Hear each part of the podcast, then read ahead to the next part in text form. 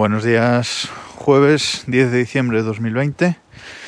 Y hoy no hay jueves domótico porque la semana está corta y hay muchas noticias que, que contar, que quiero contar. Y hoy va la cosa del espacio. Y es que ha habido en los últimos días cuatro, por lo menos cuatro noticias espaciales eh, importantes que paso a comentaros. La primera de ellas, y es que el 1 de diciembre aterrizó en la Luna la sonda de la misión china Chang'e 5, que se pronuncia algo así como Chang'e 5, que no sé cómo se dice 5 en chino, aterrizó en la Luna esta misión china de recogida de muestras de la Luna. La misión ha consistido en un orbitador a la Luna y esta sonda que ha aterrizado en la superficie lunar. Aterrizó el 1 de diciembre, eh, estuvo un par de días recogiendo muestras de la Luna con un taladro y una especie de, pala que llevaba la sonda. Ha recogido eh, algunos kilos de muestras y ha despegado de la superficie lunar, se ha acoplado al orbitador y ha trasladado las, muestras, la cápsula de muestras de un, un elemento a otro. Ahora ese orbitador pues volverá a la Tierra a partir del día 14 de diciembre. Va a volver a la Tierra con, con esas muestras y aterrizará con las muestras.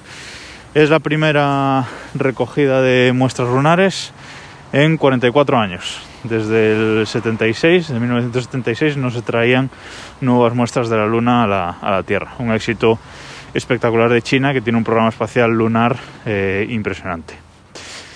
Bueno, otra, otras noticias ha sido la sonda Hayabusa 2. Ya sabéis, esta sonda japonesa que ha estado orbitando eh, al asteroide, al asteroide Ryugu y que aterrizó, bueno, aterrizó en él, hizo contacto con él para recoger muestras del asteroide. Pues bien, la sonda Hayabusa 2 ha estado cerca de la Tierra eh, estos días y ha dejado caer, por decirlo de alguna manera, la cápsula con las muestras. Eh, una cápsula que trae unos pocos gramos de muestras del asteroide y ha caído a la Tierra, lo ha dejado caer a la Tierra, ha caído en el desierto australiano durante este, este puente y ha sido recogido. Ahora van a analizar estas muestras de, un asteroide, un gran éxito también de la agencia japonesa JAXA.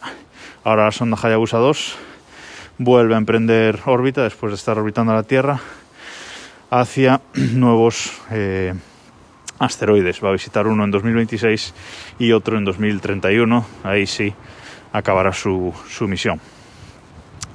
Tercera noticia espacial, pues estos días también se ha acoplado la primera Dragon 2, la primera cápsula Dragon 2 de carga a la Estación Espacial Internacional.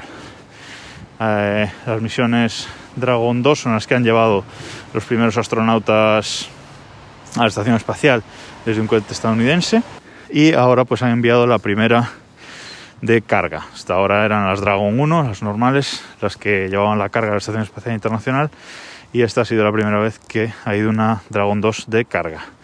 Ahora mismo hay un hito y es que hay dos cápsulas Dragon, dos Dragon 2 acopladas a la Estación Espacial Internacional por primera vez. Y la última noticia espacial, espacio trastornada, es que ayer, por fin, ayer miércoles, por fin SpaceX hizo la prueba con la Spaceship, eh, la denominada SN8, Serial Number 8 hice la prueba de despegue y aterrizaje de 15 kilómetros. Una prueba en la que la SN8 llevaba montados tres motores Raptor de los nuevos de SpaceX y despegó con éxito hasta una altura pues eso, entre 12 y 15 kilómetros. Esa altura hizo una maniobra para recolocarse. Bueno, decir que la Spaceship lo que hace la Starship, perdón, lo que hace es sube eh, esos 15 kilómetros, se coloca más o menos en, horizontal y luego hace una maniobra de descenso en horizontal hasta unos metros del, suelo que se recoloca, se pone vertical y vuelve a encender sus motores Raptor para aterrizar. Todo fue bien, todo fue un éxito hasta el aterrizaje. Que en el aterrizaje parecía que todo iba bien, pero eh, aterriza a una velocidad superior a la que debería. Dijo luego Elon Musk que fue por un problema de presión en uno de los tanques del cohete y por eso aterriza a una velocidad superior a la, a la esperada y consecuencia de esto pues la nave toca el suelo y explota.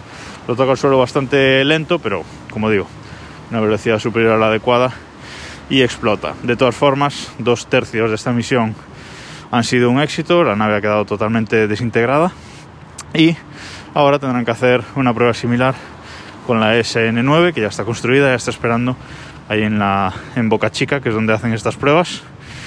Y nada, sigue evolucionando el desarrollo de esta nueva nave que es impresionante, es más grande que un transbordador espacial, que ya eran enormes. Bueno, ilusionante.